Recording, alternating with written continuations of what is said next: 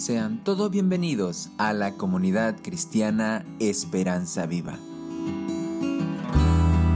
Presentamos a continuación la exposición de la palabra de Dios en el sermón de la semana.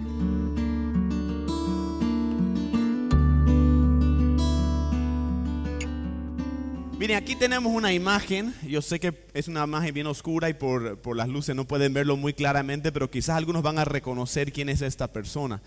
Eh, se llama Rabbi Zacarías.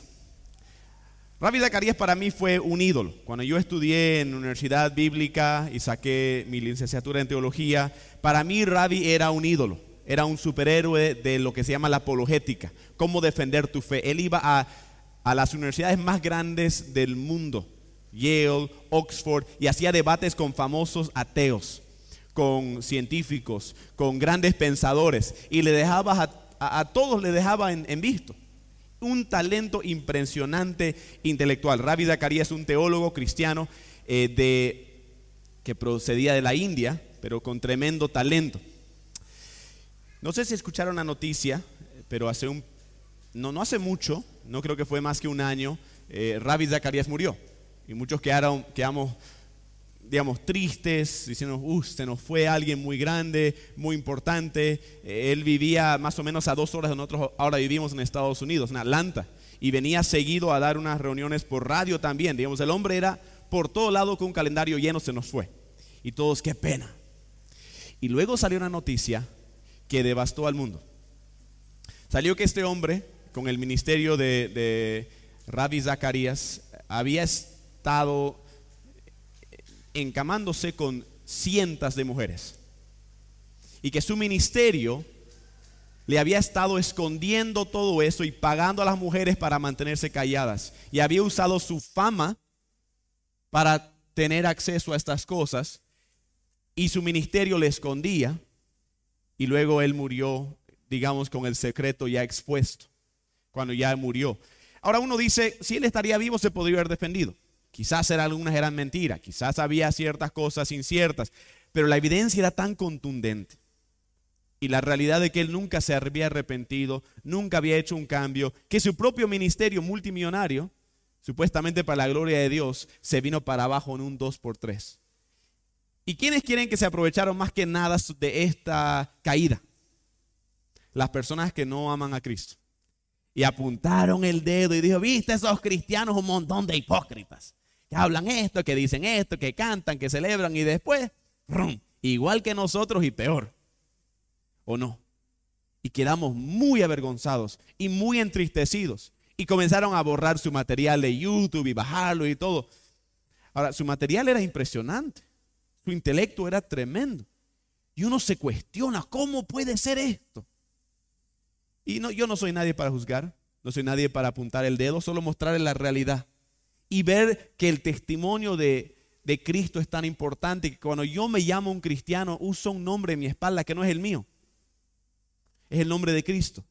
Soy su embajador al mundo. Y saben que honestamente yo no soy un gran ejemplo. Y seguramente que ustedes también se miran al espejo y dicen, a veces yo también caigo. Por la gracia de Dios seguimos. Pero algo muy importante, vamos a hablar hoy día sobre la relación con el Señor. De que no es la apariencia que importa, es tu corazón. Importa tu relación personal con Dios. Y vamos a hablar entonces en esta mañana sobre el título que le hemos dado, es Vive lo que predicas. Muy bien. Vive lo que, lo que predicas. Y vamos a hacer algo un poco distinto que quizás ustedes han acostumbrado. Mi fascinación, como estaba hablando aquí el, el pastor Paz, es mi amor a la historia, a la iglesia. Platón una vez dijo, si no conocemos la historia, estamos encadenados a repetir los errores de ella. En otras palabras, si uno no sabe de dónde vino, no va a saber a dónde va. Especialmente en la historia de la iglesia. Mucha gente no sabemos muchas cosas de eso. Entonces, para mí el, el gran desafío es inculcar y ayudar a la gente a decir, mira los grandes errores, pero también mira las grandes proezas de la historia, cómo Dios se glorificó y cómo por dos mil años una iglesia que en tantos momentos casi caducó, casi fue aplastado por herejías, por torturas, por persecución, no solamente sobrevivió, pero hasta hoy día está en cada país del mundo el Evangelio del Señor Jesucristo. Amén. Es una gran bendición. Pero la historia es fascinante. Ahora, una de las épocas más fascinantes de toda la historia de la iglesia se cuenta en la historia de George Whitfield y Juan Wesley. ¿Ok? Eso está, como les dijo el pastor, lo leyó, está en el libro de Héroes, un poco más detallado, pero quiero contarles la historia porque a mí me fascina. Vamos a contar lo bueno, lo malo y lo feo. ¿Ok? ¿Por qué estamos contando lo malo y lo feo? Ay, hermano, pero han ido antes a un, no, por ser malo, pero han ido, antes a un velorio y hablan lo más bello y bonito y precioso. Y esta persona básicamente era un ángel bajado del cielo. No me, olvido de niño, una vez estaba con mi madre y fuimos a un entierro y estaba sentado ahí y estaban hablando alarde de este hombre. Yo no sabía que nunca lo había conocido en mi vida, yo era un niño. Y le yo después inocente, le digo, mamá, ¿quién era este? ¿Con quién era este? Y me acuerdo, no sé si se acuerda mi mamá, pero me dijo, un borracho. Es como cuando moriste te olvidan todas las cosas. Es medio chistoso la cosa. Pero la Biblia no es así. Le da palo la Biblia a David, ¿no? Le da palo a Abraham. Hasta a Moisés. Cada uno. Porque la gloria es para Dios y nosotros, si hacemos algo bien, es para la gloria del Señor. Pero si hacemos algo mal, es nuestra culpa. Somos seres humanos que cometemos errores. Entonces, cuando hablamos de historia de la iglesia, hay que contarla bien, hay que contar la realidad. Entonces, vamos a contar lo bueno y lo malo y lo feo de estos dos personajes. Y vamos a entrar directamente a la historia eh, de estos dos hombres. Ahora, vamos a llamarles Jorge y Juan, para que no se confundan. Ya Jorge y Juan. Eh, para no decir George, que nos hace un poco largo. Pero Jorge Whitfield y Juan Wesley dieron inicio a lo que se considera una de las épocas doradas de la historia de la iglesia. Años más o menos 1700, un poquito antes que la República de Bolivia, unos 100 años antes, eh, comenzó lo que se llama el Gran Avivamiento. Y ocurrió en Inglaterra y en Estados Unidos simultáneamente, ya que compartían el mismo lenguaje. ¿Ok? Y siempre cuando tú escuchas que avivamiento, que avivamiento, que avivamiento, están hablando de esto. Pero a diferencia de avivamientos que gente tiene hoy, esto fue una movida del Espíritu Santo.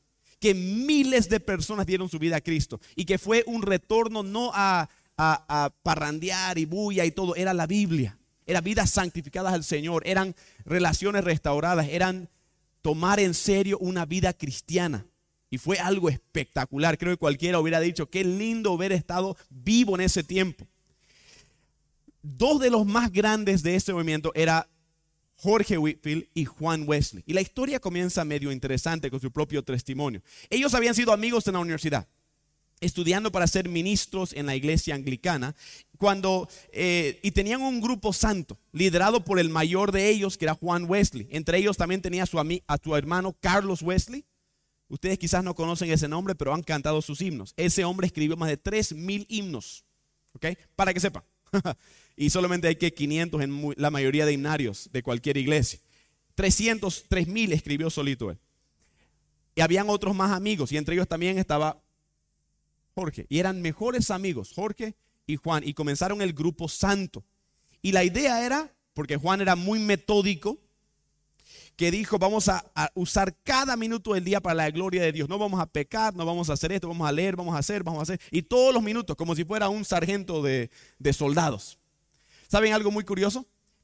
Estaban estudiando teología para ser ministros anglicanos, así le llamaban a sus pastores.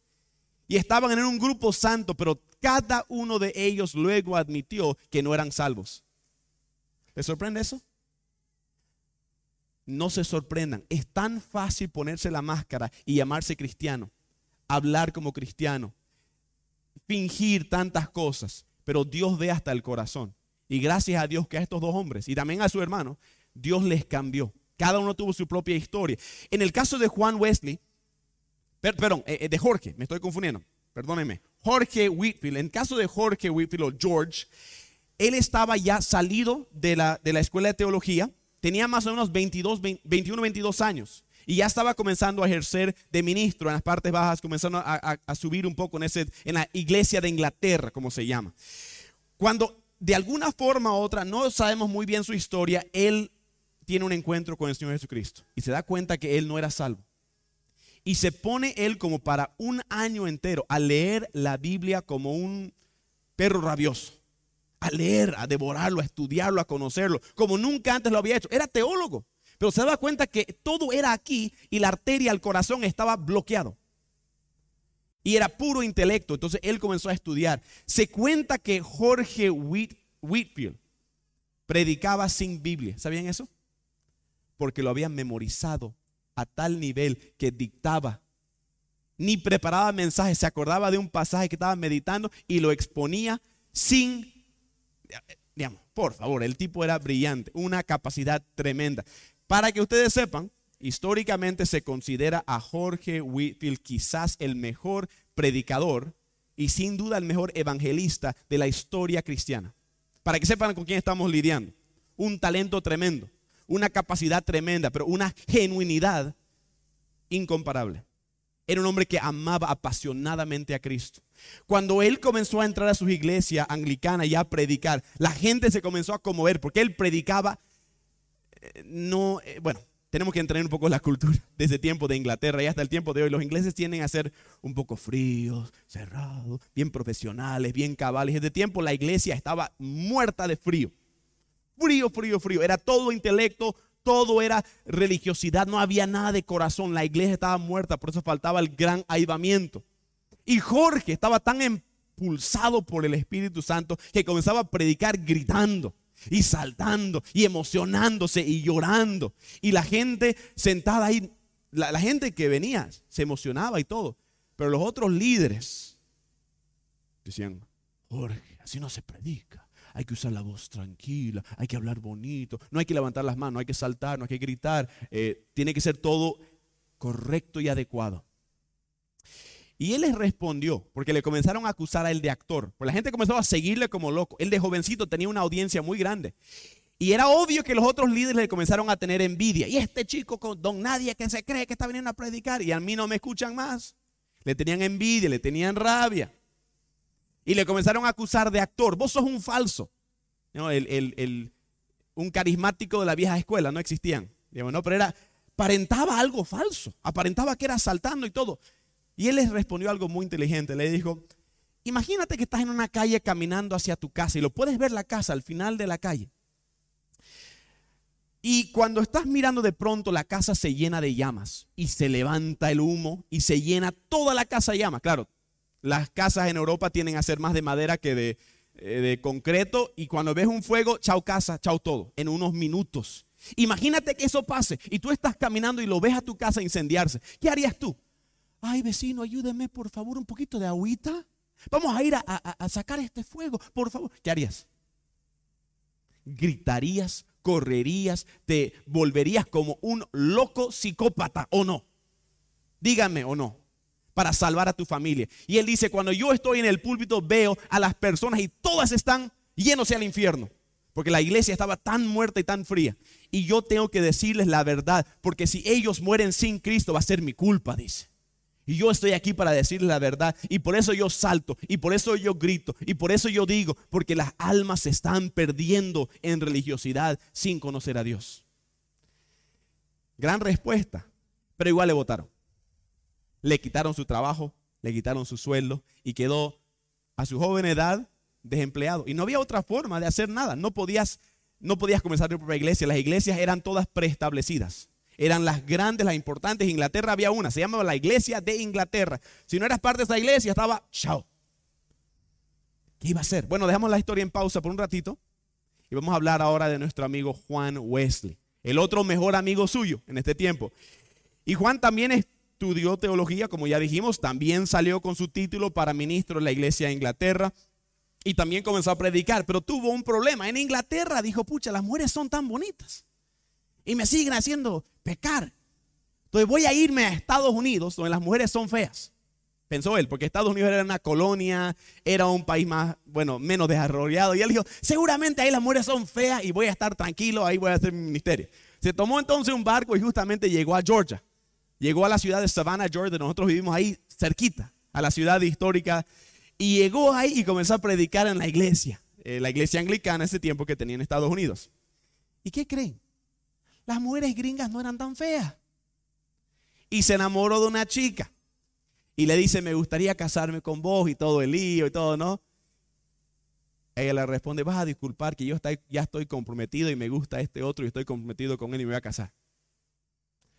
Se enojó tanto Juan Wesley que los excomulgó de la iglesia a esta mujer y a este, a este hombre solo por rabia. ¿Qué tal esa, no? Bello el hombre. Y se fue de Estados Unidos. Las mujeres son muy bonitas, no sé qué voy a hacer. Tengo que irme de acá. Y se tomó un barco de vuelta a Inglaterra. Esos barcos tomaban mucho tiempo, no eran seguros, eran de madera. Un tramo tremendo, una aventura tremenda cada vez que uno tomaba un barco. No era como subirse al avión. Y en el barco vino una tormenta, pero tremenda. Una tormenta tan fuerte, como me gusta decir, que los marineros se orinaban. Cuando el marinero se orina, hay problema, ¿me entienden? Estaba rompiéndose en barco, abriéndose todo y todo el mundo gritando por su vida y él estaba muerto de miedo. Y en la esquina había un grupo, de un grupo de, de cristianos tipo evangélico, un grupo que ya no existe tan fuerte, pero se llamaban los moravos. Pero una, una, iglesia bien evangélica, bien sana, y estaban ellos entre un grupo, todos agarrados, ahí arriba del barco, y orando y cantando en el medio de la lluvia, la tormenta y los truenos. Y él les miró y dijo, esa gente tiene algo que yo no tengo. Yo soy ministro anglicano y no conozco al, al Señor. Se dio cuenta que él era, que si él moría en ese barco iba a ir al infierno se dio cuenta que toda su vida había sido una mentira, que no tenía el Espíritu Santo en sí, solamente el conocimiento. Y fue y les habló y estos humildes, digamos, gente bien sencilla, les explicó el Evangelio a un teólogo de la iglesia de Inglaterra. Y se convirtió a Cristo, le salvó la vida al Señor. Y eso, por si un caso, no fue la primera vez que le salvó la vida. También le salvó cuando era niño a, Juan Wesley, pero todavía no aprendió, era medio cabeza dura el hombre, como muchos nosotros también y se convirtió a Cristo y cuando volvió a Inglaterra, ¿qué le pasó? La historia de, de Jorge Whitfield otra vez, pero ahora en Juan.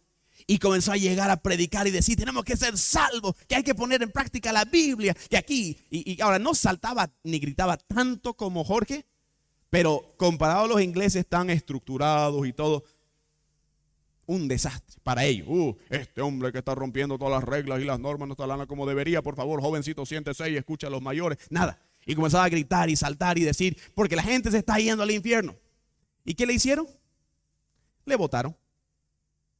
Le votaron a Juan Wesley también, a pocos meses después que habían votado a Jorge. Pero él no sabía. Ahora él escribe a su amigo Jorge y le dice, hombre, me votaron de la iglesia, no puede ser. Conocí a Cristo, estoy con tanto entusiasmo, pero no puedo predicar. ¿Qué voy a hacer? ¿Dónde voy a ir? Tengo este fuego en mí que no sé qué hacer. Ahora la historia de Jorge habíamos pausado, ¿verdad? Y Jorge le, dice, unos meses ya me habían pasado. Venite para acá, le dice. Te voy a mostrar algo.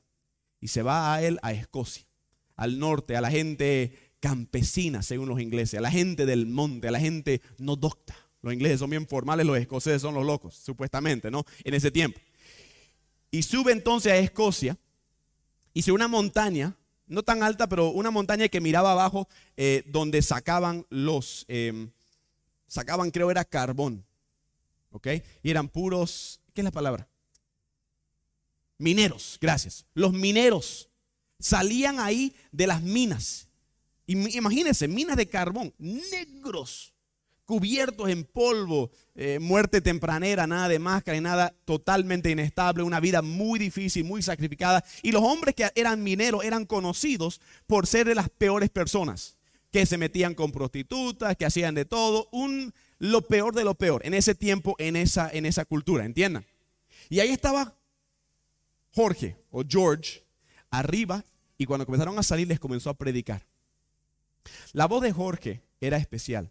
Hubo una vez un inventor, ah, siempre me olvido su nombre, pero creo que era eh, Franklin, que le encantaba escucharle predicar a este hombre Jorge.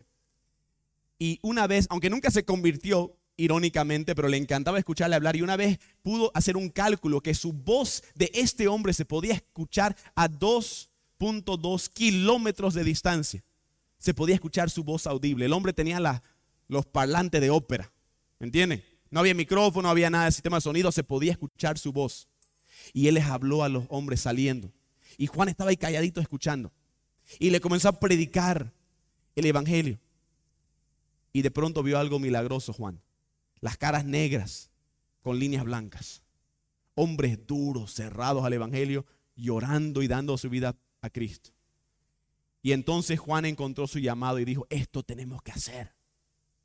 Si no nos van a dejar predicar en la iglesia, prediquemos en las calles, prediquemos en los mercados, prediquemos donde sea. Y se llama eso predicación al aire libre. ¿Han conocido quizás eso? Y los hermanos, los, ministros anglicos, eso no se puede hacer, hay que predicar en la iglesia. Y dice, ¿en serio? ¿Quién, se olvidaron de decírselo eso a Jesús y a Juan el Bautista. Parece, queridos.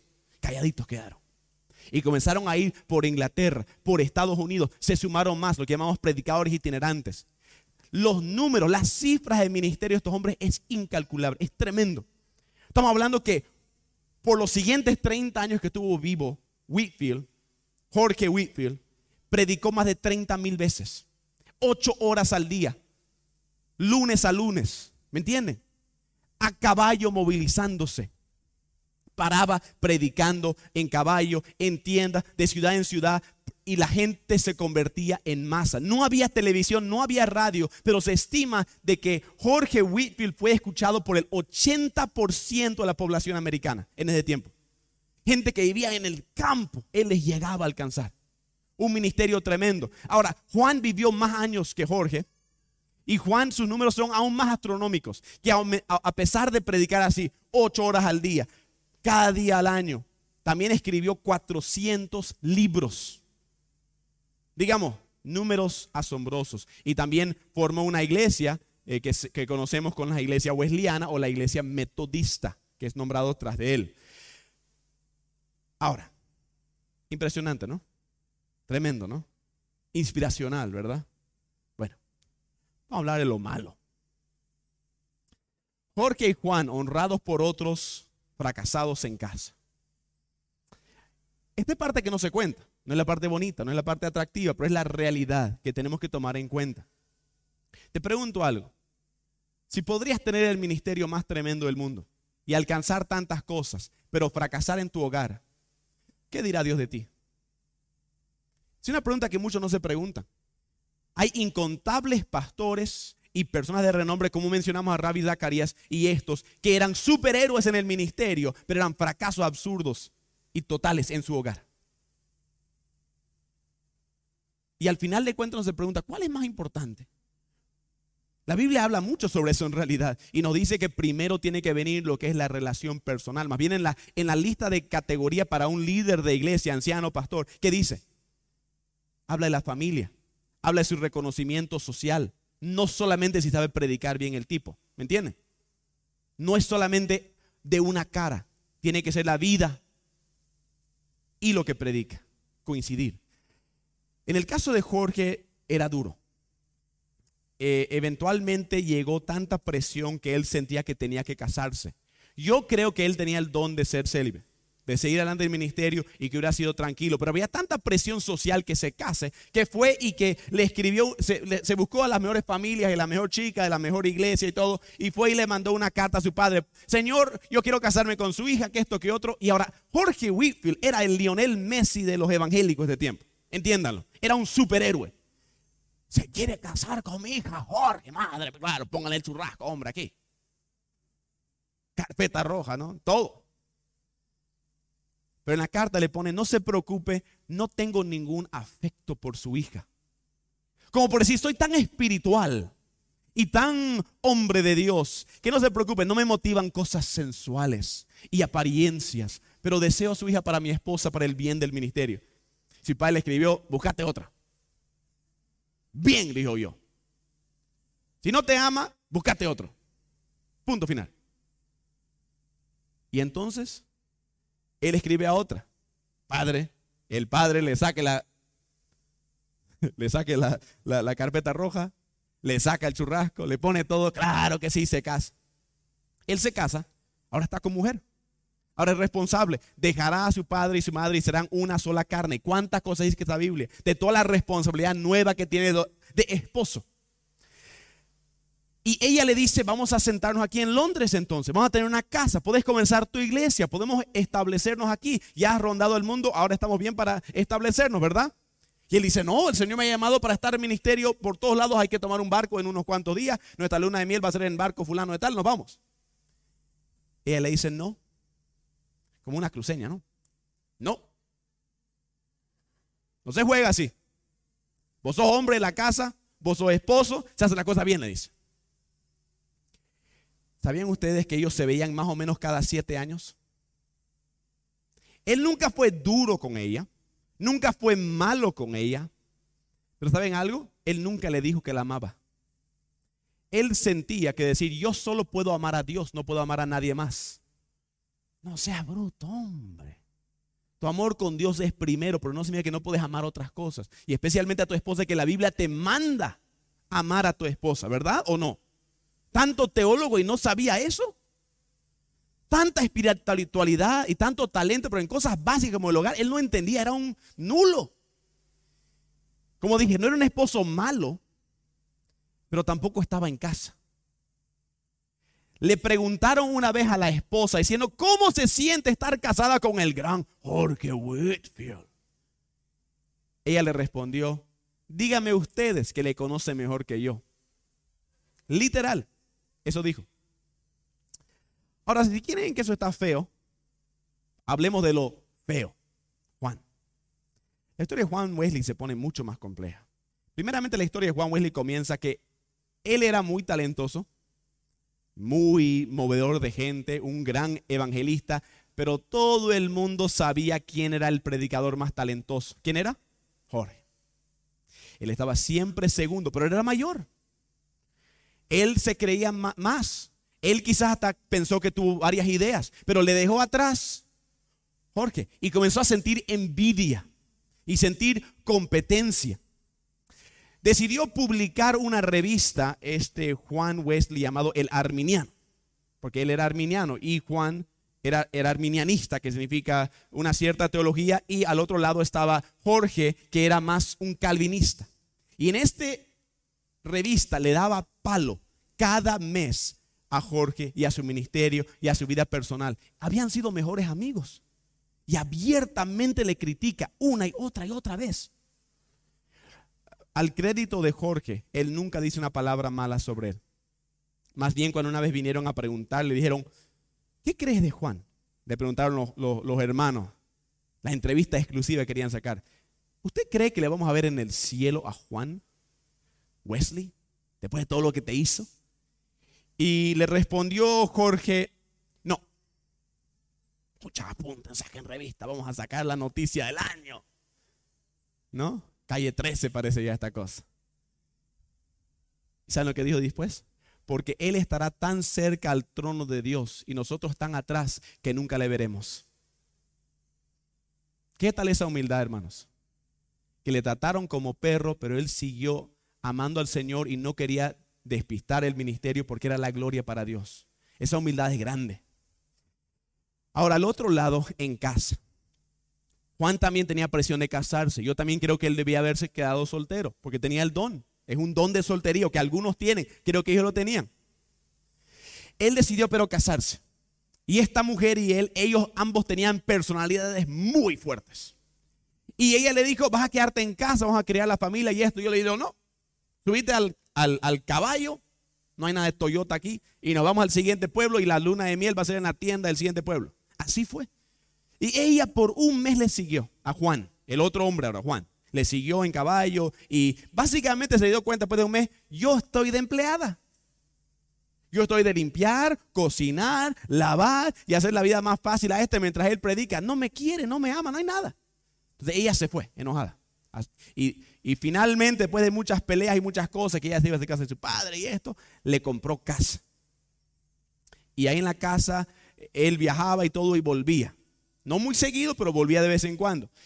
Y miren qué tierno era Juan Wesley, que le mandaba una carta diaria a su esposa. Y la carta decía, vas a hacer esto y esto y esto y esto y esto y esto hoy. Literal. Un mandonazo, el metódico Juan Wesley. Le decía a su esposa que iba a hacer, que iba a hacer, que iba a hacer. Y había una regla en la casa. Cuando llega mi fan mail, mis, cartas de fans, no lo va a tocar es mío. No lo vas a abrir, no lo vas a tocar. Y bueno, ella respetó y todo. Y pasa que cuando él llegaba a casa era para pelearse. Era terrible las peleas. Y no eran peleas de gritarse, eran peleas a puñetazos. Era duro, difícil. Dice que una vez un un, un amigo de ellos, de mucha confianza, viene y a veces como tenemos esos amigos de confianza, entró sin tocar la puerta y entró. Y le encuentra a la esposa de Juan tomándole el cabello y tomándole como trapo por el piso. No creen que solamente el hombre es el, es el malo. No, pero eso no se puede decir, abuso de hombre, no. Pero los dos, los dos eran así, los dos eran, pero que se cargaban, que se enojaban, que se peleaban y no se perdonaban. Era un desastre de matrimonio. Pero todo calladito. Ella le dejaba así a su padre, él venía cuando quería, pero no le gustaba venir. Y después vino el colmo. Que ella recibía cartas y ella no era, no era tonta. Y miraba y decía, esta mujer le escribió la semana pasada. Y otra vez, y otra vez, y otra vez, y esta más, y esta más, y esta más. Y por curioso, pues, ¿qué hizo? La abrió. Y se enteró que el gran predicador, teólogo, evangelista, Juan Wesley, se había metido con docenas de mujeres. Y se fue. Y bien hecho. Se fue a su padre. Rotura tan tremenda fue esta que finalmente después de 20 años buscó Juan a su esposa para reconciliarse. ¿Qué tal esa pelea, no? 20 años. 20 años peleados y recién va a buscar a la esposa y le dice, esposa, quiero pedir perdón, pero cuando viene a tocar la puerta, abre el papá, bien viejito ya. Le dice, Señor, que esto que otro, disculpe, quiero ver a la esposa. Y él pues seguramente no pensaba muy bien del yerno, se imagina. Y le dijo, está atrás. busca, hay, la, hay las verduritas, el cementerio, los animales, no hay más. Y dice, ¿qué es esto? Se va para adelante, dice, Señor, disculpe, pero no la puedo encontrar. Ha salido. Es la segunda, le dice. ¿La segunda? La segunda tumba. Le dije, lo bueno, lo malo, lo feo. ¿Quiénes somos nosotros para juzgar?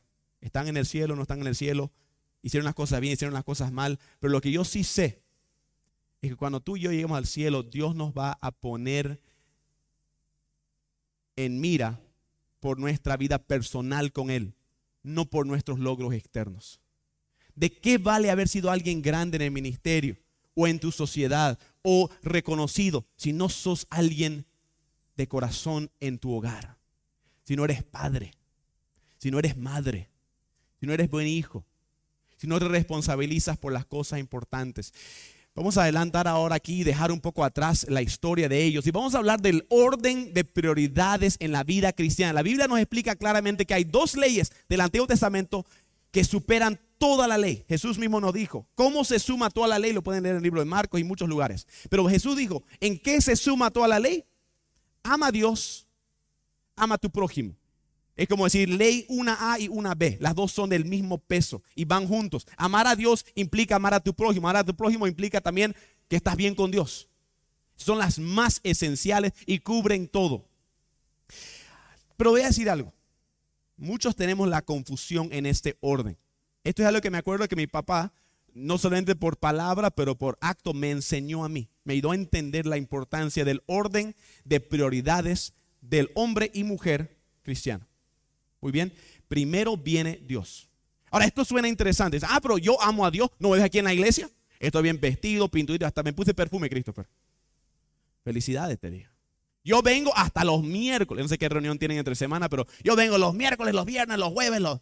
hasta cuando vienen a limpiar, yo estoy ahí haciéndole barra, cantando himno. Mentira, pero ¿me entiendes? Venir a la iglesia te hace cristiano. Dice, yo doy mi diezmo y no sabe. Es un monto, pues. Dios te ama porque das tu ofrenda. Dios, eres cristiano porque das tu diezmo. Pregúntenle a los fariseos. Buenos para dar su ofrenda, ¿no? Y Jesús le dijo a la mujer que dio lo que era de su corazón, dijo, esa mujer, me encanta. Bueno, es el monto, es el corazón. ¿Cuántas veces damos para que nos vean?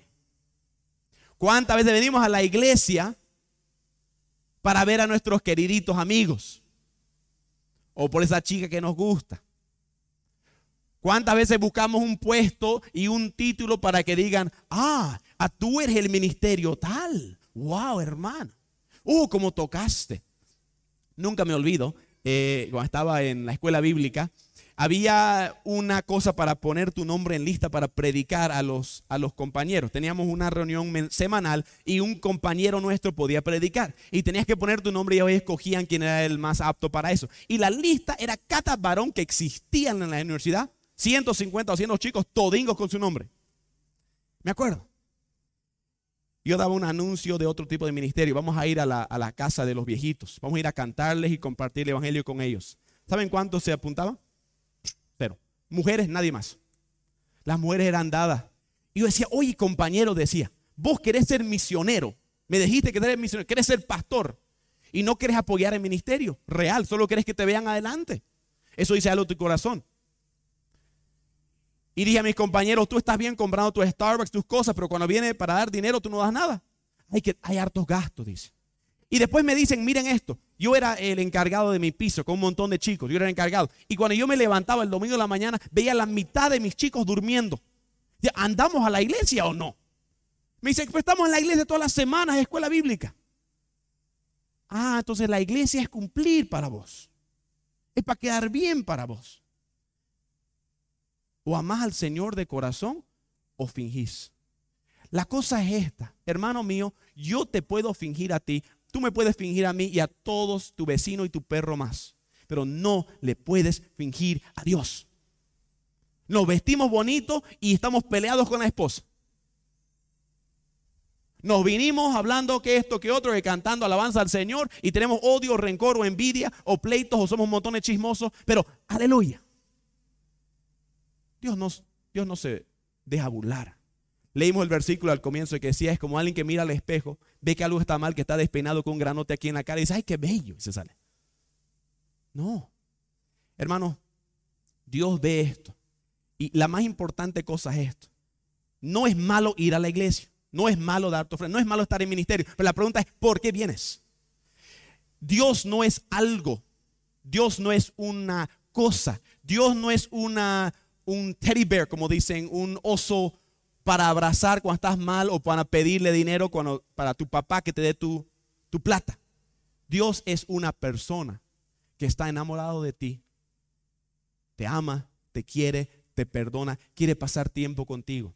Hay gente que dice, pero yo leo mi Biblia, Christopher. Dios, estoy bien con Dios, leo mi Biblia todos los días. Pero yo te digo, ¿lo aplicas a tu vida? ¿Lo tomas en serio? Mejor es leer un versículo y aplicarlo a tu vida que un capítulo para solamente decirle a otros cuán pecadores son, ¿o no? ¿Hablo en serio o no? Mejor es aplicarlo a tu vida. Y claro, mejor es leer un capítulo y también aplicar todo, obviamente. Pero si vamos a hacer las cosas bien, tenemos que entender, Dios es una persona. Quiere tener una relación conmigo. Quiere ser mi padre y mi madre y mi hermano y mi mejor amigo.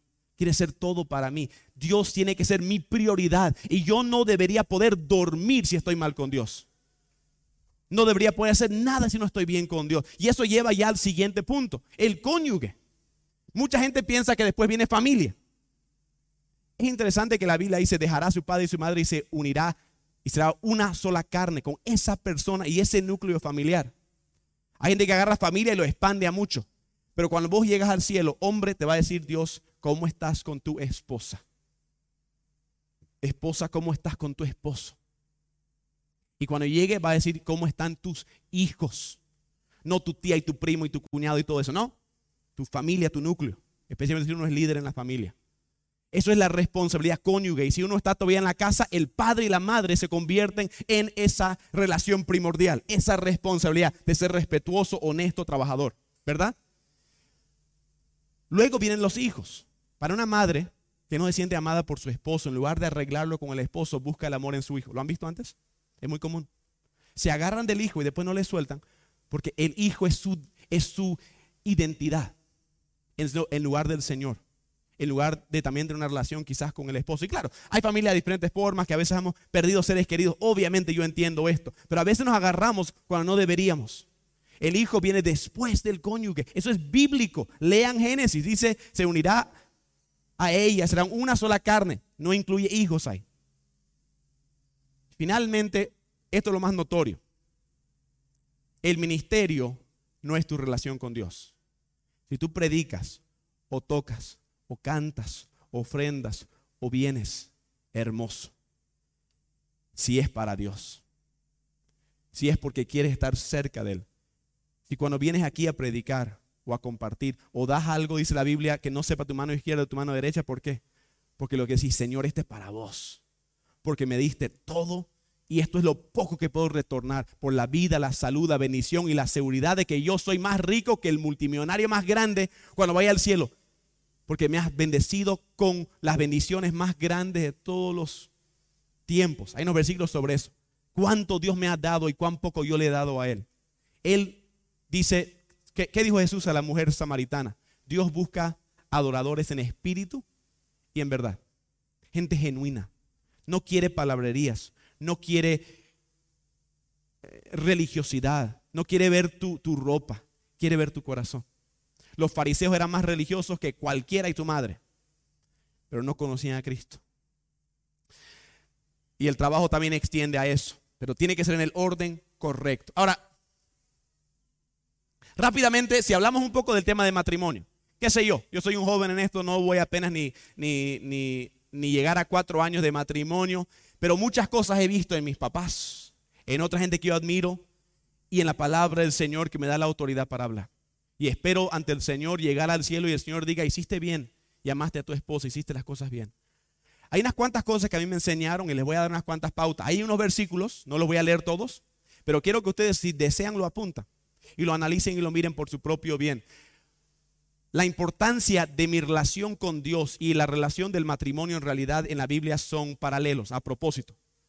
Un buen, cómo ser un buen esposo te enseña cómo ser un buen hijo de Dios, ¿saben eso? Dios nos dio la intimidad del matrimonio para entender que uno sufre y, perdona y pide perdón y arregla y lucha por las cosas que uno ama y que eso te ayuda a, a enseñarte cuánto más deberías esforzarte en tu relación con Dios. La Biblia más bien dice, si estás mal con tu hermano, puedes aplicarlo a tu esposo o tu esposo, no conoces a Dios, dice.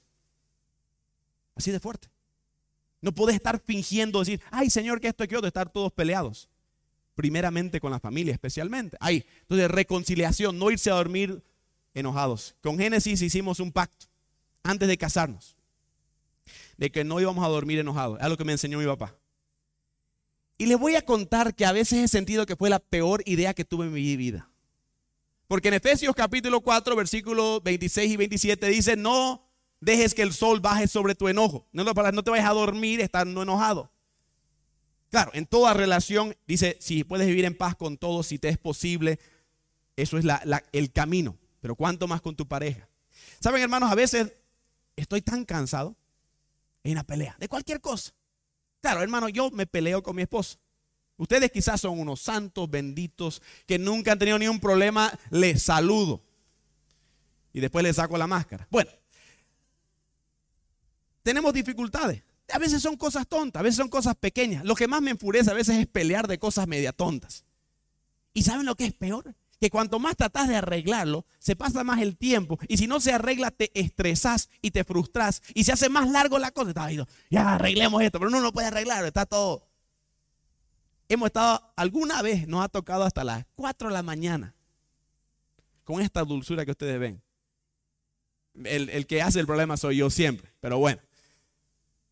Pero hay una realidad. Pero ¿saben por qué lo hemos hecho? No hay ninguna sola noche que hemos ido a dormir sin arreglar nuestros problemas, de una forma u otra, y terminar orando y agradeciendo al Señor y estando tranquilos. ¿Por qué? Porque yo me quiero despertar en la mañana y decir, buenos días, mi amor. No, buenos días, ogro del infierno. ¿Ok? Quiero vivir en paz. ¿Saben otra cosa? ¿Saben qué es la gangrena? ¿Saben de dónde vienen los mosquitos? Sabemos. Cosas estancadas cosas que no se corrigen a su tiempo, cosas que crecen y después se hace una asquerosidad. Gente dice, nos peleamos de esta cocinga. Pero cuando algo no lo arreglas, ¿qué pasa? Especialmente para los esposos. Vos no lo arreglas la primera vez. La siguiente vez que hay pelea, hay dos cosas para tratar ahora. La siguiente hay tres y cuatro y cinco. Y una montaña y dice, pucha, señor, me voy de acá. No te vayas. Arreglalo cuanto antes. No te corras. Por eso dice la Biblia, una sola cama. Hermano, si estás en otra sola, están en divididos de cama, no sé qué sea por tema de salud, arreglalo y rogale y ponete de rodillas, lo que sea, decir, no voy a hacer esto más. No voy a dormir si estoy mal, porque si yo me, me finjo, venir a la iglesia y decir, amo al Señor y gloria a Dios, y estás mal con tu esposa, no tenés derecho a decir estoy bien con el Señor. Y él dice, ¿Cómo decís que me amás cuando desprecias a mi princesa? O a mi príncipe, hablando del esposo. Para la esposa también. Porque no es de un lado nomás. Hermano, seamos humildes. Arreglemos las cosas, aunque nos cueste el ojo de la cara, para estar tranquilos. Otras cosas, por ejemplo, el no alió, la importancia de decir cuando uno es pareja es nosotros. Ya no es mi cuenta, tu cuenta, mis cosas, tus cosas, mi vida, tu vida. Especialmente en Estados Unidos es un desorden. Las mujeres independientes, aquí para allá. Y después no, se agarran ni la mano, ni se quieren, ni nada. Y es, un, es como una transacción de negocio. Vos crías a los niños, vos levantás esto, vos lavas los platos, vos pagas esto. Y todo con su trabajo. Y amor, se desapareció. Ah, eso es que no dura, pues. No dura porque no lo persigues. Hay diferencia dos oídos, especialmente para hombres. Cuando la mujer quiere hablar, ¿qué tenemos que hacer? Callarnos la boca y escuchar. Es lo que más me cuesta a mí. Soy predicador, por Dios. Nací con tres bocas, creo. De callarme. Pero ponerme grampa. Yurex ahí. Hable. Pero, Yurex otra vez. Me cuesta un mundo, hermano. Ella no quiere que le arregle los problemas. Ella quiere un amigo. Ni que le escuche. Que le tenga empatía y después ya cuando termina todo, dice, ¿y vos qué pensás? Ah, te abrió la puerta para hablar, hermano. Dice, bendición, fue una hora de oro. Cosas que uno aprende, pero no aprende, ¿me entienden? Cuesta cada vez. También hay muchos problemas culturales que hay que tomar en cuenta. En Bolivia, una historia machista muy fuerte. Daña, hermanos. Tenemos que decir qué dice la Biblia, no qué dice mi cultura o mi, o mi papi. O cómo hizo mi abuelo. ¿Qué dice la Biblia? pero también está entrando fuertemente el feminismo. Ambos son extremos. La Biblia dice el hombre ame a su esposa, la mujer ame, respete a su esposo. Y es un equipo, es un trabajo, es un esfuerzo. Esto me enseña a mí cuando yo sufro por el matrimonio, me enseña cómo sufrir por mi relación con Dios. Decir, yo no puedo estar mal con Dios. A veces has venido a la iglesia y no quieres estar. Te sentís agobiado, cansado, frustrado con tantas cosas y sentís que tu relación con Dios está yéndose. Tenés que luchar como el ojo derecho de tu cara para salvar esa cosa. Porque el que pierde sos vos, que pierde soy yo. Un poco sobre el liderazgo. Hemos hablado de dos grandes líderes, Juan, Jorge. ¿Quiénes son líderes? Cualquier persona que tiene alguien que te admira. Que dice, esta persona yo quiero seguir. Eso es madre, padre, pastor, hermano mayor. Y todos tenemos a alguien que nos sigue. Unas cuantas pautas no existen intocables. El orgullo creo que es el, sin duda el pecado más antiguo y el pecado más prevalente en la humanidad. Nos encanta ser el que manda. Nos encanta llegar al punto que podemos apuntar el dedo y que se haga. Nos encanta que nos sentemos y nos tragan el plato. Nos encanta que nos llamen por nuestro título. Le doy una historia. Yo cuando estaba en la escuela bíblica de Maús tenía un doctor de teología. Pero, pucha, Señor, qué cerebro el hombre, qué predicador, qué talentoso. Yo me acuerdo una vez le dije, eh, hermano MacLeod, que era su apellido. Hermano, doctor. Uh. Y yo le di un tiempo duro, le peleé un poco. Yo era su mejor alumno, entonces él me tenía que escuchar. Le daba ahí, le daba. Doctor, me decía. Hace un par de meses volvimos, después de 10 años, a la universidad, me, me pidieron predicar y estaba ahí. Y viene al final y dice, eh, Christopher, qué gusto verte. Le dice, oh, Doctor McCloud. Le dijo, Doctor, como su nombre. No, llámame David. Así le digo. Por fin aprendió algo, le dije. Ya, ya, no se pase, me dijo. Si Jesús usó el título Hijo de Hombre, que es el nombre más bajo. Piensen eso, Hijo de Hombre. Cualquiera de cualquier lado puede decir, yo soy hijo de hombre. Claro, nací de un hombre. No es un título grande, no es un título bueno. También le llamaban Jesús de Nazaret, de un pueblucho de 400 personas. Era un título bajísimo. Y le crucificaron desnudo en una cruz.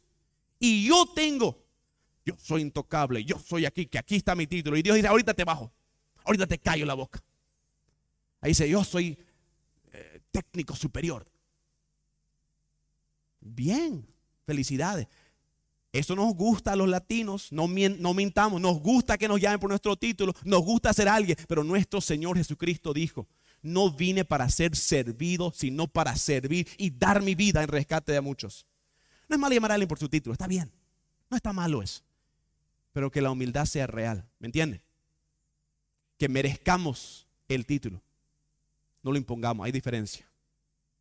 Un poco más, ahí podemos ir, yo o nadie, el peligro de la competencia no sana que lleva a la envidia. Competencia es buena, hermano, nos empuja a la excelencia, pero envidia destruye. ¿Sabes quién pierde siempre con la envidia? El envidioso. El envidioso de la carga. rabia, rabia. Y el otro está feliz, chocho ahí, tranquilo. Ahí ponen el auto, ¿ves? Mi, mi, progreso es tu, ¿qué, ¿qué? Mi progreso es tu envidia o algo así. Me río, digo. El que, que está bien dice, ah, reíte. Y el que está ahí en envidia, está ahí todo rabioso. Déjalo. Sé el mejor tú que puedes ser para la gloria de Dios y no te preocupes de los otros. Empújate a tus límites para ser quien Dios te hizo hacer a ti. Me acuerdo muy bien que yo daba clases de homilética, que es como predicar, y lo he dado en muchos lugares. Pero los primeros veces que me tocó era con unos amigos míos eh, jóvenes y estábamos en una clase, como 10 chicos vinieron, así semanalmente y todo, y después le buscamos para que predique en la iglesia. Y un chico estaba predicando y se lució. Lo hizo muy bien. Y yo estaba sentado ahí escuchando todo lo que decía. ¿Y saben lo que me vino a mi corazón?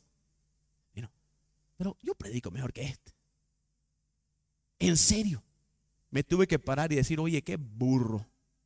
¿Cuánto hablas vos, Christopher? Que necesitamos mejores predicadores, más excelencia. Que, eh, ¿Cuántas iglesias hay que necesitan tener este crecimiento y todo? Y después alguien lo hace y tenés envidia. No seas burro, hombre.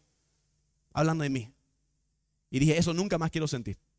Si alguien predica mejor, canta mejor, hace mejor, debería aplaudirle, decir gloria a Dios porque todos somos beneficiados, ¿o no? Dejemos eso esa envidia, amargura, rencor, chismes, nos duelen. Ahora, finalmente, el Evangelio del lunes tiene que ver con que lo que tú hablas aquí el domingo, ¿lo estás viviendo mañana? ¿Lo estás viviendo el lunes? El Evangelio que tanto celebramos y amamos. Gente sabe que eres cristiano, irradia tu luz, tú eres el embajador de Cristo, le glorificas a Él en tu familia, en secreto en tu trabajo. Porque es fácil ponerse la camisa y el vestido bonito y el perfume para el domingo y bla, bla, bla. Especialmente en ciudad grande. Y no me mientan. En ciudad grande tu vecino ni sabe tu nombre. Vos haces lo que te quieras. Y nunca te van a ver. Pero el domingo, hermano, ¿cómo estás? Dios le bendiga, hermano. Y no saben el chiverío que te has hecho esta semana. Hermano, la vida cristiana es una de transparencia con Dios. Me puedes mentir a mí y a todos, pero con Dios no se puede. Ser la misma persona que está aquí, serlo el lunes. Es decir, Señor, ayúdame. Cuando fracasas, ¿qué hago yo con Génesis? Yo me equivoco, le pido perdón, aunque me cueste el ojo la cara y me humilla. Con Dios, ¿cuánto más rápido? Digo, Señor, perdóname. Y ¿saben qué? El cristiano no es uno que no cae. El cristiano es alguien que se arrepiente y sigue empujando a más. No excusa para pecar tampoco, pero hay en el corazón un deseo de decir, Señor, perdóname, yo quiero honrarte. Porque también Satanás es astuto y dice, vos sos un pecador, sos un panada, sos un hipócrita. Ponete atrás, ni vengas a la iglesia, hermano. No, no, no, no. Cuidado con las mentiras del diablo. Cuando te sientes pecador de cualquier pecado, Señor, perdóname. Y cuando dice la Biblia, Juan 1, primera Juan, eh, capítulo 1, versículo 10, dice, Él es fiel y justo para perdonar nuestros pecados y limpiarnos toda la maldad. Tú pides perdón, Él es perdonado. Ahora, si vuelve encima la culpa, eso Martín Lutero llamaba la culpa del diablo. El diablo quiere que el cristiano se sienta inútil, pecaminoso, sucio, no amado. Y Dios dice, eres mío. Pide perdón, eres perdonado, levántate y actúa como cristiano. Y repite el proceso cada vez, cada vez, cada vez. Una casa dividida en contra de sí misma no sobrevivirá. Hermanos, esta mañana yo quería traerles un tema sobre dos de los mayores predicadores de, todos los tiempos. Hombres con título, con talento, con trayectoria. Impresionante, reconocido históricamente. Pero también mostrar sus falencias. Hermano mío, cuando tú llegues al cielo, Dios te va a mirar la cara y no te va a preguntar cuántos autos compraste. No te va a preguntar cuántas casas tuviste. No va a ver tu cuenta de Banco Visa. Va a preguntar cómo está tu esposa. ¿Cómo están tus hijos? ¿Cómo está tu relación conmigo? Cuando dabas, lo dabas para mí o para quedar bien. Cuando venías a la iglesia y lo hacías para quedar bien con otros o porque deleitabas estar en mi presencia. Cuando pecabas, me buscabas nuevamente o era aquí arriba y nada aquí. Hermanos, la hipocresía es un pecado muy humano. Es tan fácil fingir. Dios nos ayude y nos perdone y nos cambie. Y que digamos otra vez, mano al charque, trabajemos y hagamos las cosas bien.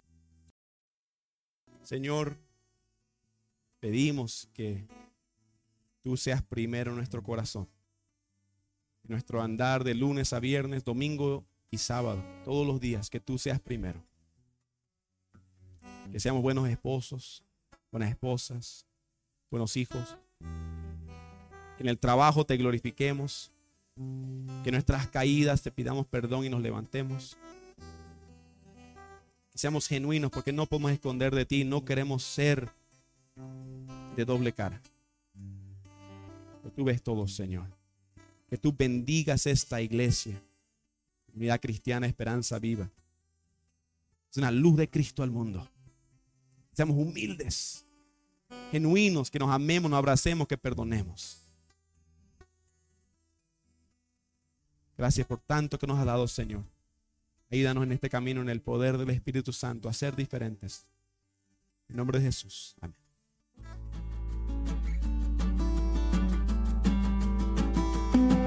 Si usted desea más información o comunicarse con nosotros, puede visitar nuestras redes sociales en Facebook, Instagram o YouTube con el nombre Comunidad Cristiana Esperanza Viva.